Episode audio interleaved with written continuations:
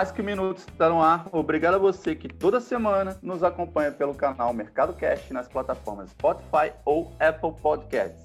Continue acessando nosso site mercadominuto.com.br para se manter bem informado diariamente. Eu sou Oswaldo Coelho e toda semana recebo o sócio-economista da VLG Investimentos, Leonardo Melani, para conversarmos sobre panoramas possíveis do mercado financeiro diante das notícias em destaque. É importante sempre lembrar que este programa não faz qualquer tipo de recomendação de compra ou venda de valores e ativos imobiliários. A proposta é apenas ter um debate sobre os temas em evidência no noticiário econômico e como que eles podem influenciar no mercado financeiro.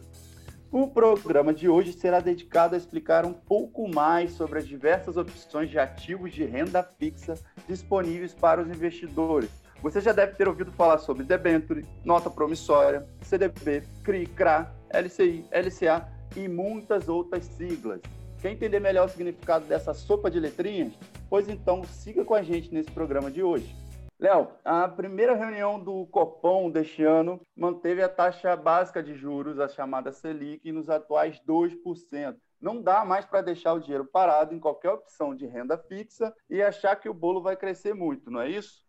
Exatamente, Oswaldo. É, eu ia começar o bate-papo exatamente por esse tema, foi bom que você colocou.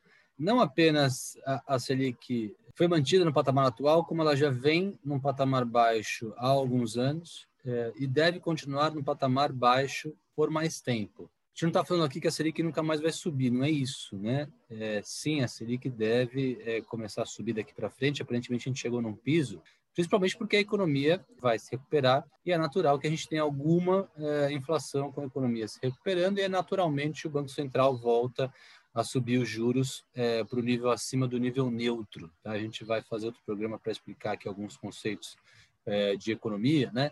Mas o nível neutro de juros, né, ou o nível expansionista, né, é aquele patamar de juros onde é, o Banco Central acredita né, que ele está estimulando o crescimento econômico. Né?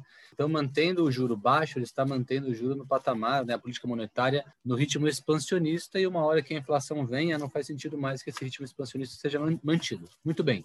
O mercado acredita que essa alta de juros vai parar em 3, 3,5%. É que a curva de juros está precificando, né? A gente vai falar sobre curva de juros também num outro programa, né? Quando a gente for detalhar mais conceitos de macroeconomia. Uhum. A curva de juros nada mais é do que a expectativa dos agentes econômicos em relação a, a para onde vai a taxa de juros. Muito bem. Esses ativos, né? Esses, esses, essa expectativa desses agentes econômicos estão é, esperando que a Selic vá para 3,5, 3,5 a 4% até o final deste ano. Ou seja, que a Selic vai subir é fato. O mercado já espera isso. Né? Por que, que eu estou dizendo tudo isso? Porque muito provavelmente a gente não vai voltar para aquele patamar de 10, 11, 12% ao ano ou mais de Selic. Por que, que isso é importante? Esses patamares de Selic de dois dígitos faziam com que, né, fizeram historicamente, com que o investidor brasileiro não tivesse muito que se preocupar com a alocação de renda fixa da sua carteira. Afinal de contas, ele ficava alocando a sua renda fixa, né, a parte de renda fixa da sua carteira, num CDB de bancão, CDB de bancão com risco muito baixo, né, pagando 1% ao mês. CDBzão do Itaú, CDB do, do, do Santander, do Banco do Brasil, do Bradesco, né, CDBs de bancos que têm uma solidez muito grande, que muito, é muito improvável que um desses esses quatro bancos grandes terão algum problema de solvência no curto, médio e longo prazo, né? É, e aí o investidor ficava tranquilo. Meu dinheiro na renda fixa está crescendo por cento ao mês, e eu não preciso nem parar para pensar é, nessa parte do meu bolo. E agora não, né? De alguns anos para cá, essa dinâmica mudou absurdamente com a queda da Selic, né? Aquele CDBzão que pagava 1% ao mês está pagando atualmente 0,11%, 0,12% ao mês, bruto de R, né? Com essa alta modesta que o mercado está esperando da Selic, é, essa dinâmica não vai melhorar muito, né? O investidor vai ter que começar a pensar um pouco fora da caixa em relação a que fazer com a parte da sua carteira de renda fixa. E aqui na VLG a gente faz exatamente esse trabalho junto ao cliente, né? Fazer esse trabalho por classe de ativo. E quando a gente entra na classe de ativo e renda fixa, o bate-papo é sempre esse, né? Olha, não adianta mais a gente ficar alocado no pós-fixado, que lá atrás rendia 1% e hoje rende 0,12%, né? Infelizmente, ou felizmente, né? Porque a Selic caiu é, e é ótimo para fins econômicos que ela tenha caído, né? Infelizmente ou felizmente, a gente não consegue mais é, deixar lá largado, entre aspas, a nossa parte de renda fixa, esperando que vai render 1% ao mês, não vai. E existem diversas alternativas, tá, Oswaldo, para o nosso dinheiro na, no bolo de renda fixa render muito mais do que o 0,12. E é esse uhum. o trabalho que a gente faz aqui na VLG, mostrar para os clientes como é que a gente aloca o recurso da renda fixa de maneira mais inteligente. Eu acho que assim a gente podia falar um pouquinho também para explicar para os nossos ouvintes que os investimentos em renda fixa também têm riscos em diversos níveis, né? Então, por exemplo, o governo emite notas do Tesouro Direto, os bancos emitem CDBs, as empresas podem emitir debêntures, por aí vai. Portanto, isso. assim, a gente tem diversas categorias, diversos níveis de isso. risco nesses isso. papéis, não é isso? Isso, vamos lá então. Vamos separar a sopa de letrinhas do, do que é risco Sim. de crédito. Né? Quando a gente pensa em renda fixa, a gente pensa em risco de crédito e risco de liquidez, principalmente. Tá? Uhum. É, então vamos separar as coisas. A parte da sopa de letrinhas ela é mais fácil de explicar. Por quê? Porque título de dívida, é, quando a gente pensa em renda fixa, né? quando a gente pensa em CDB, LCI, LCA, CRI, CRA, debenture, é tudo a mesma coisa no que diz respeito a veículo de renda fixa. Então, tudo isso é veículo de renda uhum. fixa, tudo isso é instrumento de captação de recurso por parte do devedor. A diferença aqui é o setor no qual o devedor atua. Exemplo, é, instituições financeiras, elas emitem CDBs, LCIs, LCAs. Né? É, elas não emitem CRA, CRI é, e debêntures. Por quê? Porque elas são instituições financeiras. Então, aqui é um título de dívida com uma nomenclatura específica, ou CDB, ou LCI, ou LCA. Uma empresa do setor elétrico, por exemplo, ela também pega dinheiro emprestado, né, Oswaldo? Ela também financia os seus projetos. Sim. Só que como ela não é uma instituição financeira, ela é uma empresa do setor elétrico, ela não emite CDB, LCI, LCA. Ela emite debentures. Poxa, mas qual que é a diferença ao pé da letra? Ao pé da letra, nenhuma. É um título de dívida como um CDB, uma LCI e uma LCA. Então, aqui só mudou a nomenclatura porque mudou o setor de atuação do devedor. Uma empresa do setor elétrico que está pedindo dinheiro emprestado para o mercado. Ela vai lá e emite uma debenture, ela troca debentures por dinheiro. Se fosse um banco, de novo, emitiria um CDB, uma LCI, uma LCA.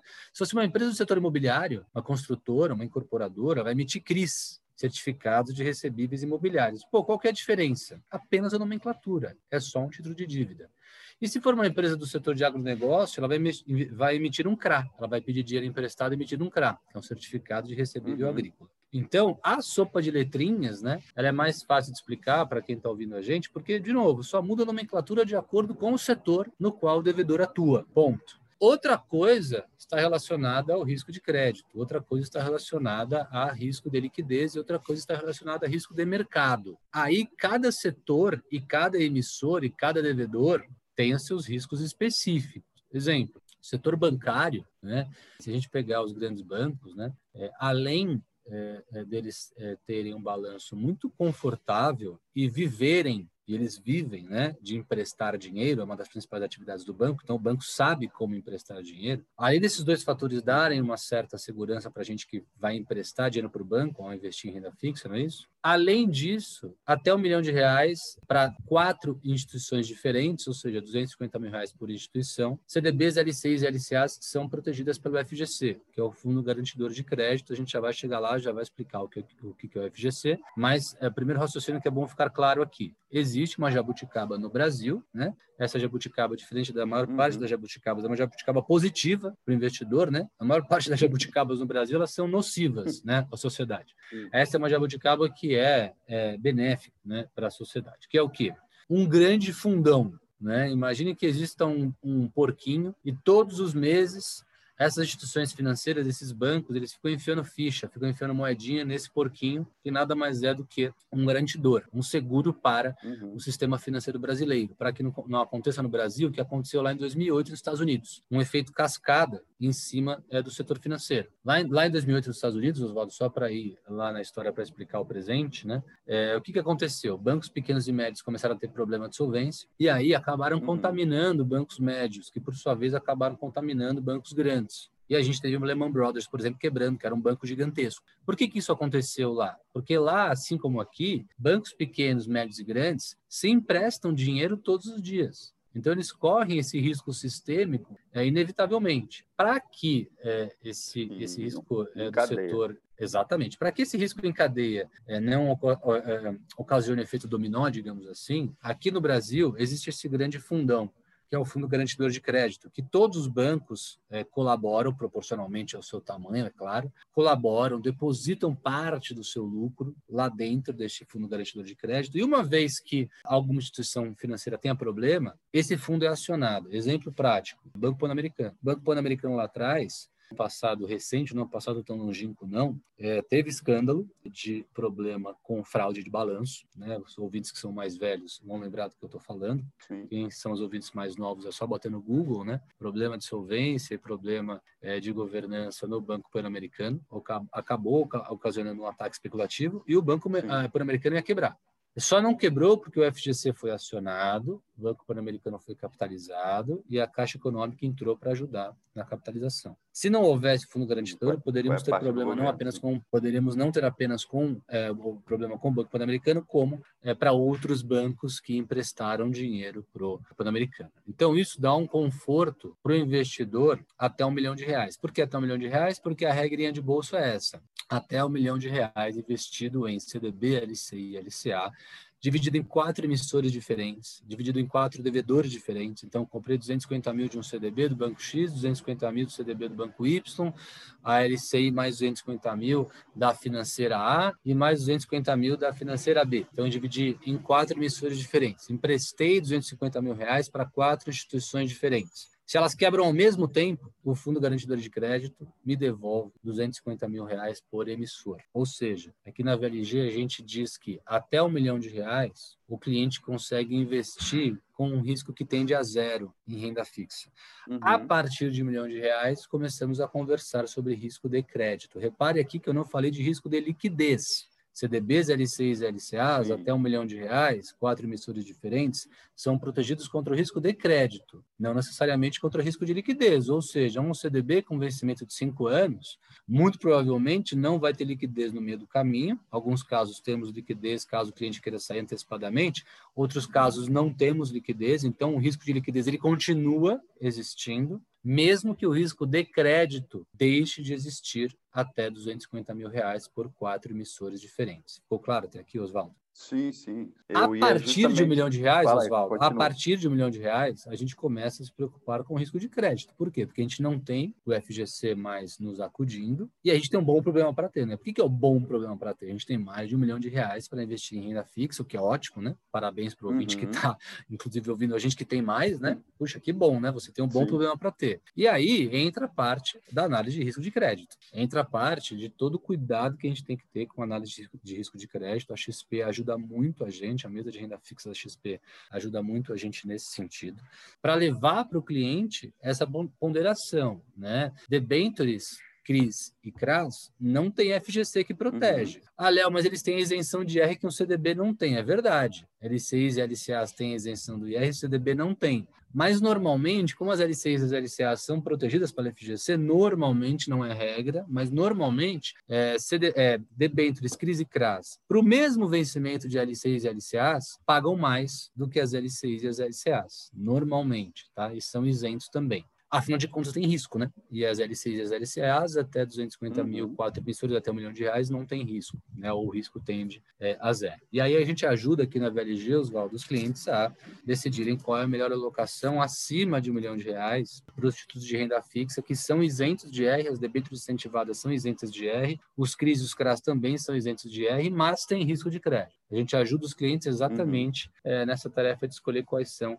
os melhores devedores, os melhores emissores, aqueles que apresentam os menores riscos de crédito. Exemplo, debentures de é, empresas de energia elétrica. Não vou entrar aqui no detalhe de empresa a empresa, é claro que dentro uhum. de cada setor tem empresas melhores e empresas piores, mas no âmbito geral, pensando setorialmente, é, debentures incentivadas né, de empresas do setor elétrico tendem a apresentar menos risco do que CRIs. Por quê? Porque o CRI é, é oriundo, né, é um título de dívida de uma empresa de um setor muito mais cíclico do que o setor elétrico. Ou uhum. seja, se eu vou correr mais risco entrando num CRI, ele tem que render mais do que a debênture de uma empresa de energia elétrica, certo? Afinal de contas, a gente perde o emprego, né? Oswaldo, estou aqui batendo na, na madeira. Quando a gente perde o emprego, a gente não deixa de tomar banho quente, a gente não deixa de assistir televisão. Então, o uhum. consumo de energia elétrica, né, no economês, a gente já usou esse termo aqui várias vezes nos últimos programas, né?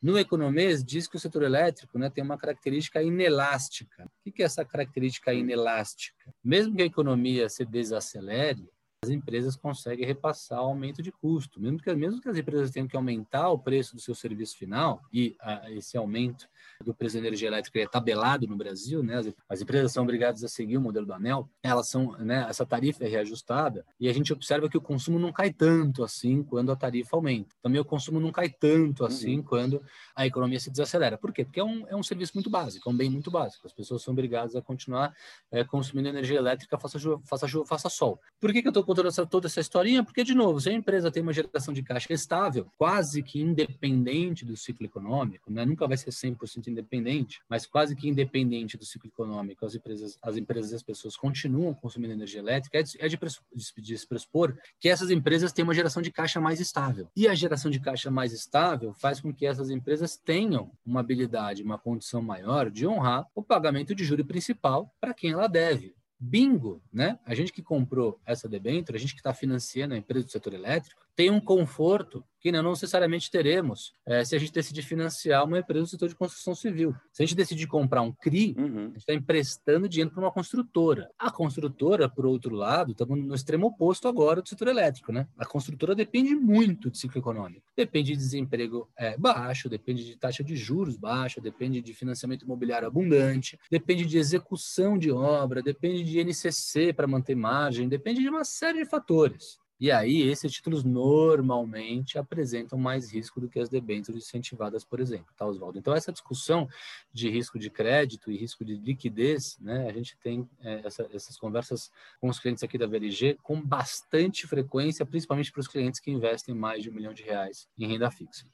Eu acho que ficou claro para quem está ouvindo aí nessa é, grande explanação a diferença de CRIs, CRAs, LCIs, LCAs, quem emite, da onde que vem, enfim, qual é a função de cada um. Mas eu queria só que a gente reforçasse e voltasse a um ponto que era o que eu ia perguntar e você já colocou aí na, na tua resposta, que é justamente sobre o, o, papel de cobertura do FGC. Que eu acho que assim é um ponto importante para o investidor se sentir mais seguro né, na tomada de decisão dele, dividir melhor, enfim, os investimentos. Então, assim, só para a gente fazer um esqueminha para quem está ouvindo, voltando a esse tá ponto. Bom. Quais são os títulos uhum. de renda fixa que são cobertos pelo FGC e quais não são? Só para ficar claro para quem está escutando a gente. LCIs, LCAs e CDBs são cobertos, o resto não é coberto, ponto. Então, essa é a regrinha de bolso. LCIs, LCAs e CDBs, o resto não é coberto. Isso é uma coisa. Dois, Vamos fazer aqui um exemplo é, com números redondos, fictícios, né? Uhum. É, só para ficar claro. O investidor foi lá e comprou 100 mil reais do CDB é, do banco do Zezinho. Não interessa qual seja. Todos os CDBs de todos os bancos são cobertos pelo FGC até 250 mil reais. Vamos supor lá que o Zezinho tenha colocado 100 mil num título pré-fixado, no CDB pré-fixado para um ano, para um uhum. ano, rendendo 10% ao ano. Ou seja, ele colocou hoje 100 mil reais, depois de um ano ele vai abrir lá, vai ter 110 mil reais. No meio do caminho, vamos supor que tenha passado seis meses. Passou seis meses, o investidor vai lá e olhou a posição dele. Rendeu metade dos 10%. Os 100 mil que ele botou viraram 105, certo? E uhum. o banco quebrou exatamente na metade do período, quebrou exatamente seis meses depois. O FGC paga integralmente 105 mil reais na conta deste investidor. Ponto final. Ah, o investidor tem mais do que 250 mil reais alocado nesse mesmo CDB, para esse mesmo prazo, é, com essa mesma taxa. E aí, no dia que quebrou né, o banco, o investidor tinha lá 300 mil reais, principal mais juros acruado, né, mais juros que rendeu o CDB até o dia que o banco quebrou antes do vencimento. O FGC só vai reembolsar 250 mil reais. Poxa, Léo, mas nesse caso uhum. não foi risco zero, exatamente. Você tem mais de 250 mil reais alocado entre principal mais juros, né? Uhum. Então o FGC cobre até 250 mil. A excedente de 250 mil, o FGC não vai pagar. Poxa, Léo, então o que, que eu faço para me programar? Né? Então, que, qual, que, como é que a gente ajuda os clientes aqui na VLG, Oswaldo? A gente faz a conta de trás para frente. A gente traz a valor presente 250 mil. Pega 250 uhum. mil. Traz a valor presente pela taxa do período e fala: olha, investidor, cliente da VLG, é o seguinte: para esse CDB aqui, que vai render 10% em um ano, 250 mil trazido ao valor presente 10%, vai dar tantos mil reais. É exatamente esse tanto que é o máximo que você pode colocar nesse título, para que lá no vencimento você tenha 249.999,99 acruado. E caso quebre, né, caso a gente dê o maior uhum. azar da vida e o banco quebre, né, exatamente no último dia antes de vencer, o FGC vai conseguir te reembolsar juro mais principal, porque juro mais principal 100%. não superou 250 mil. E aí o FGC te reembolsa uhum. tudo. O que você botou, uhum. mais o que rendeu. Então a conta é sempre essa: nunca colocar os 250 mil, sempre colocar os 250 mil trazidos ao valor presente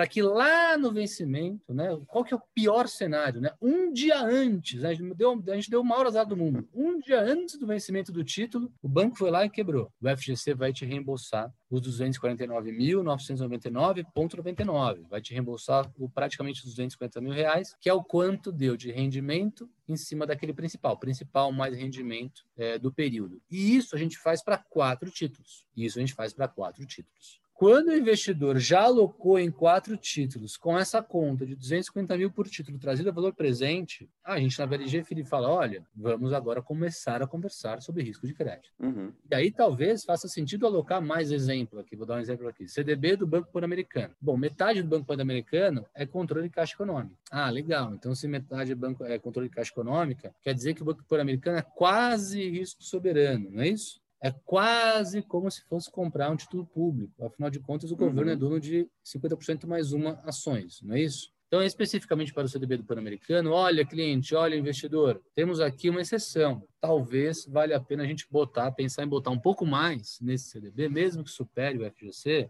porque aqui a gente tem um risco de crédito muito baixo.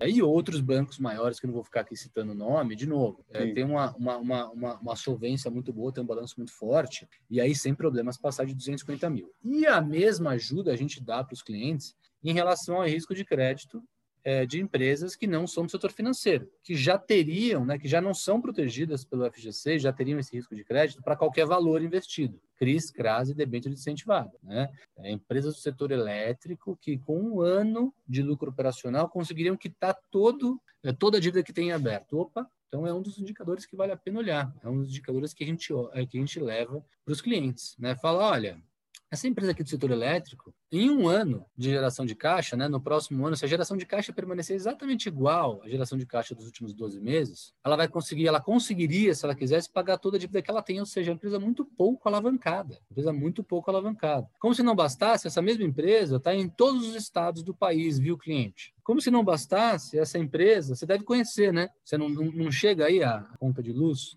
é, da CPFL, uhum. não chega aí a conta de luz da Light, não chega aí a conta de luz da Copel, não chega aí a conta de luz da Celesc. Então, a depender do estado que você mora, inclusive, você já deve até conhecer essa empresa, né? Imagina, você acha que essa empresa vai quebrar, ela fornece energia todos os dias para sua casa. Você, você deposita parte do seu salário no caixa dessa empresa quando você paga a conta de luz dela. Você vai deixar uhum. de pagar a sua conta de luz? Então, não vai, né? Pois é, risco de crédito mais baixo. Vale a pena a gente pensar aqui em alocar um recurso mesmo tendo risco de crédito. Eu acho que é, foi uma ótima explanação para as pessoas entenderem esse ponto e é uma dúvida recorrente que eu vejo quando a gente vai escrevendo sobre o tema, chegam essas dúvidas sobre segurança, como é que funciona o FGC. Então agora acho que ficou bem claro, completo para quem acompanha a gente. E aí eu queria aproveitar, falando em conceitos e tal, do mais básico possível para a gente deixar claro né, o que são os ativos de renda fixa, porque eu vejo que é comum ter gente que faz confusão, por exemplo, é, com fundo imobiliário, que distribui uma parte dos aluguéis todos os meses né, aos donos dos FIIs. É, é um pagamento constante, mas isso não quer dizer que seja renda fixa. Então, assim, na prática, para ser considerado renda fixa, o investidor, na hora que negocia ali o ativo, ele já fica sabendo o prazo de vencimento, a taxa de rendimento ou o índice que será usado para valorizar o dinheiro investido. É por aí, né, Léo? Exatamente. Renda fixa igual a dívida, igual você emprestando dinheiro para alguém. Você compra uma ação, está se tornando sócio de uma empresa. Você compra um fundo imobiliário, está se tornando dono dos imóveis que fazem parte daquele fundo imobiliário. Você não está emprestando dinheiro para o fundo imobiliário. Quando você compra uma uhum. ação, você não está emprestando dinheiro para a empresa. Né? Quando você compra a cota de um fundo multimercado, você está se tornando dono de todos aqueles ativos que tem dentro é, do fundo. Então, é, para ser renda fixa, você tem que estar emprestando dinheiro para alguém. E aí, aproveitando o gancho, você mencionou fundos imobiliários que pagam rendimento mensal. Né? Então, os fundos uhum. imobiliários, a gente já mencionou isso em alguns vídeos aqui, né? eles, eles têm essa obrigatoriedade, no mínimo 95% é, do lucro oferido é, pelos fundos imobiliários, eles são obrigados a serem distribuídos todos os meses na forma de dividendos. Né? Esses aluguéis oriundos dos imóveis, né, que fazem parte do fundo imobiliário, pagam, né, os inquilinos pagam aluguel para o fundo, o fundo é obrigado a distribuir esse aluguel para, os cotistas. Existe alguns títulos de renda fixa, Oswaldo, é, que têm a obrigatoriedade de pagar juros é, ou semestral, ou mensal, ou trimestral, ou anual. Os clientes da VLG tendem a gostar bastante desse tipo, desse tipo de título, né?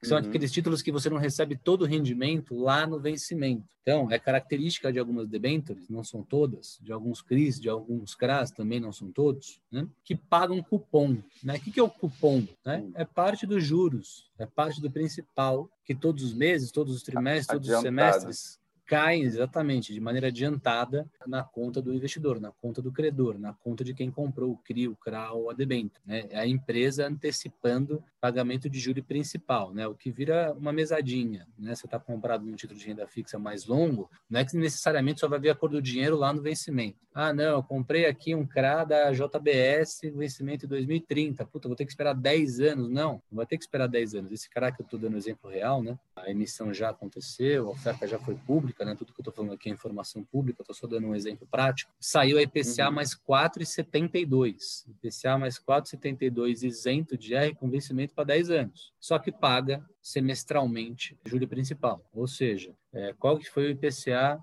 dos últimos seis meses? Então, é o IPCA mais metade de 4,72, é, vai dar mais ou menos 2,35. É, soma esses dois números e é, a empresa vai lá e deposita essa parte da dívida semestral na conta do investidor de maneira isenta de R, inclusive. Né? Então, apesar do título ter um investimento longo, o investidor se aproveita do investimento. O investidor tem esse benefício de receber uma parte dos seus rendimentos de maneira antecipada, de maneira semestral. Legal. Eu queria que a gente avançasse aqui um pouco mais, mas eu preciso terminar, senão a gente não vai parar de falar. É um assunto que tem é, muito o que conversar. Eu acho que acaba sendo até uma porta de entrada para muitos investidores por essa questão de segurança, né? E aí eu queria deixar uma pergunta para você, para a gente fechar o programa, que é a seguinte: por que é importante, então, separar uma parte do patrimônio investido em renda fixa? Porque a parte da renda fixa é aquela parte que é a parte mais conservadora do patrimônio, né? Alguns poucos investidores, alguns poucos clientes, né, têm um perfil super arrojado e aí viram para a gente, viram para mim e falam, Léo, eu quero minha carteira inteira em, em, ações e eu entendo que renda fixa oferece uma proteção, oferece uma segurança, né? E aqui não estamos falando só de FGC, né? Estamos falando de FGC, mas estamos falando também de um risco muito mais baixo do que uma ação, absurdamente mais baixo Sim. Na renda fixa, o investimento para dar errado, a empresa precisa quebrar, precisa ir para massa falida, não pode sobrar nada na massa falida para você tomar um prejuízo integral, né? No caso de ações, não, né? As ações chacoalham todos os dias, Deus dará, né? Sai notícia às vezes que não tem nada a ver e o mercado despenca, né? enfim, essa volatilidade super grande no mundo das ações, né? Não tem nada de errado também, né? É, inclusive ações têm retorno infinito, não é isso? Ações não têm teto, elas podem subir infinitamente. É exatamente por isso que é a classe de ativo mais arriscada, é só porque pode te dar retorno infinito. Renda fixa não, né? Renda fixa tem um, retorno ali pré-determinado, né? Além disso, a empresa precisa quebrar de novo, né? Para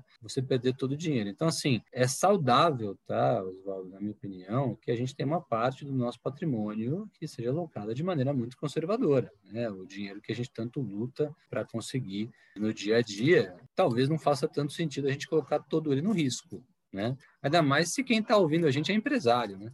Se você que está ouvindo a gente é empresário, puta, você já está correndo um risco bastante grande, né? Você já é empresário no Brasil, parabéns para você, inclusive, que tem sucesso como empresário no Brasil, porque é super difícil, né?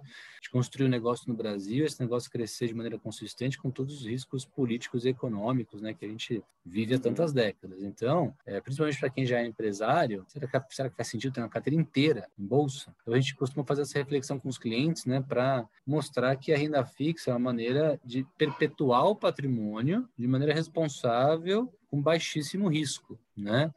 É, tem títulos de renda fixa, Oswaldo, para não me estender mais aqui, vencimento para 5, 6 anos, pagando 10, 10,5% uhum. ao ano, ao ano, né? Lembrar que a Selic está 2. Então, assim, existe títulos de renda fixa que pagam cinco vezes mais do que a Selic, até um milhão de reais tem risco que tende a zero pela proteção do FGC, como a gente escreveu aqui. E acima desse patamar, né, a gente conversa sobre risco de crédito e, puta, faz sentido ter muito mais do que um milhão em renda fixa, caso o investidor tenha, né?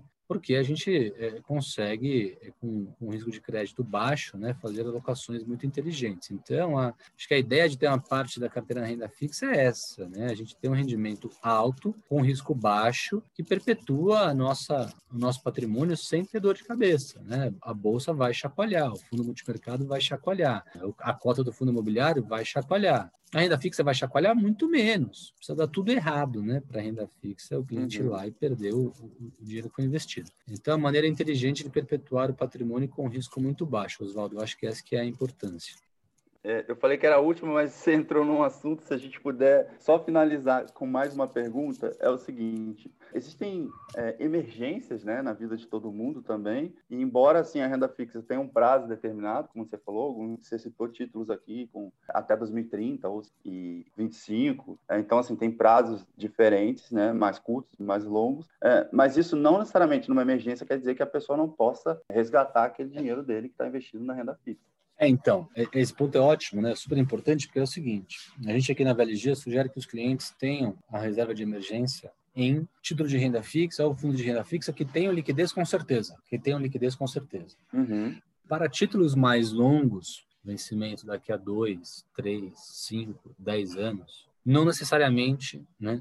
A liquidez existirá, estará disponível para o cliente a qualquer momento. Poxa, Léo, mas essa é uma resposta em cima do muro. Sim, uhum. eu também odeio respostas em cima do muro. Né? Quem acompanha a gente aqui há bastante tempo aqui no nosso podcast sabe que eu costumo ser bastante direto. Mas essa resposta, infelizmente, ela tem que ser em cima do muro. Por quê? Porque o mercado de capitais no Brasil, principalmente a parte que diz respeito à renda fixa, ela ainda está começando a tracionar no que diz respeito a ter liquidez. O mercado secundário de renda fixa no Brasil, o mercado onde esses títulos que já foram emitidos são transacionados, trocam de mão antes do vencimento, é um mercado ainda muito subdesenvolvido. Né? Então, a gente, normal, a, gente já se deparou com surpresas positivas. O que é uma surpresa positiva? Ah, fui lá e comprei uma debênture de uma empresa do setor elétrico com vencimento para daqui a sete anos. E depois de um, dois anos, o pessoal da VLG foi lá e me ligou e falou que tinha liquidez caso eu quisesse. Já aconteceu? Já aconteceu. Acontece com alguma uhum. frequência? Acontece com alguma frequência. Mas também acontece desse título que é, tem sete anos para vencer, não ter liquidez durante os sete anos. E aí a pessoa, o investidor, o cliente, não pode contar com esse recurso. Então a gente costuma separar aqui, tá, Oswaldo, nas nossas sugestões na VLG,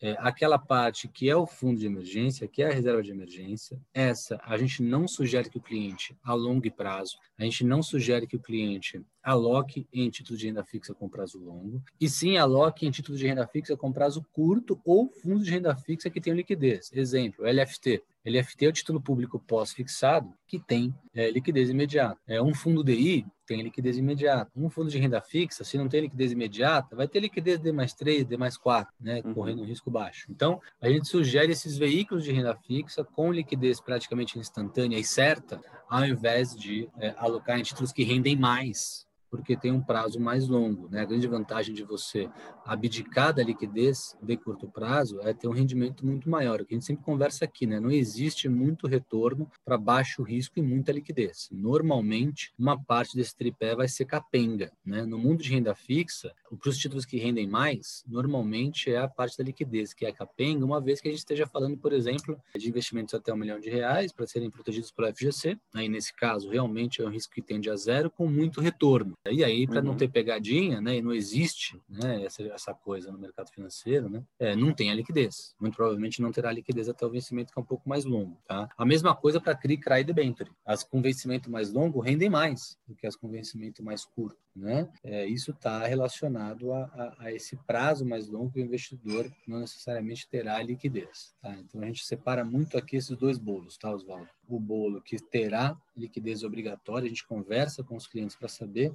qual é o tamanho da reserva de emergência que ele precisa e quer ter, de acordo com todas as características dele, cliente. Isso não tem um número mágico certo aqui para dar. Cada cliente é um cliente, cada uhum. pessoa é uma pessoa, é, cada um tem uma necessidade de liquidez é, diferente, né?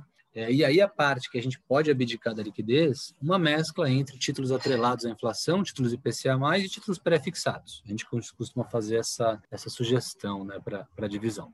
Ok. Léo, queria agradecer a parceria de sempre por aqui. E agora sim, a gente vai terminar o programa, ok? Legal, fechado. Obrigado, Oswaldo. Obrigado para vocês que acompanham a gente. Até a semana que vem. E você que acompanhou esse programa quer aprender mais sobre como funciona o mercado financeiro? Então siga o arroba Mercado Minuto nas redes sociais e acesse o nosso portal mercadominuto.com.br. Até a próxima semana. Tchau, tchau.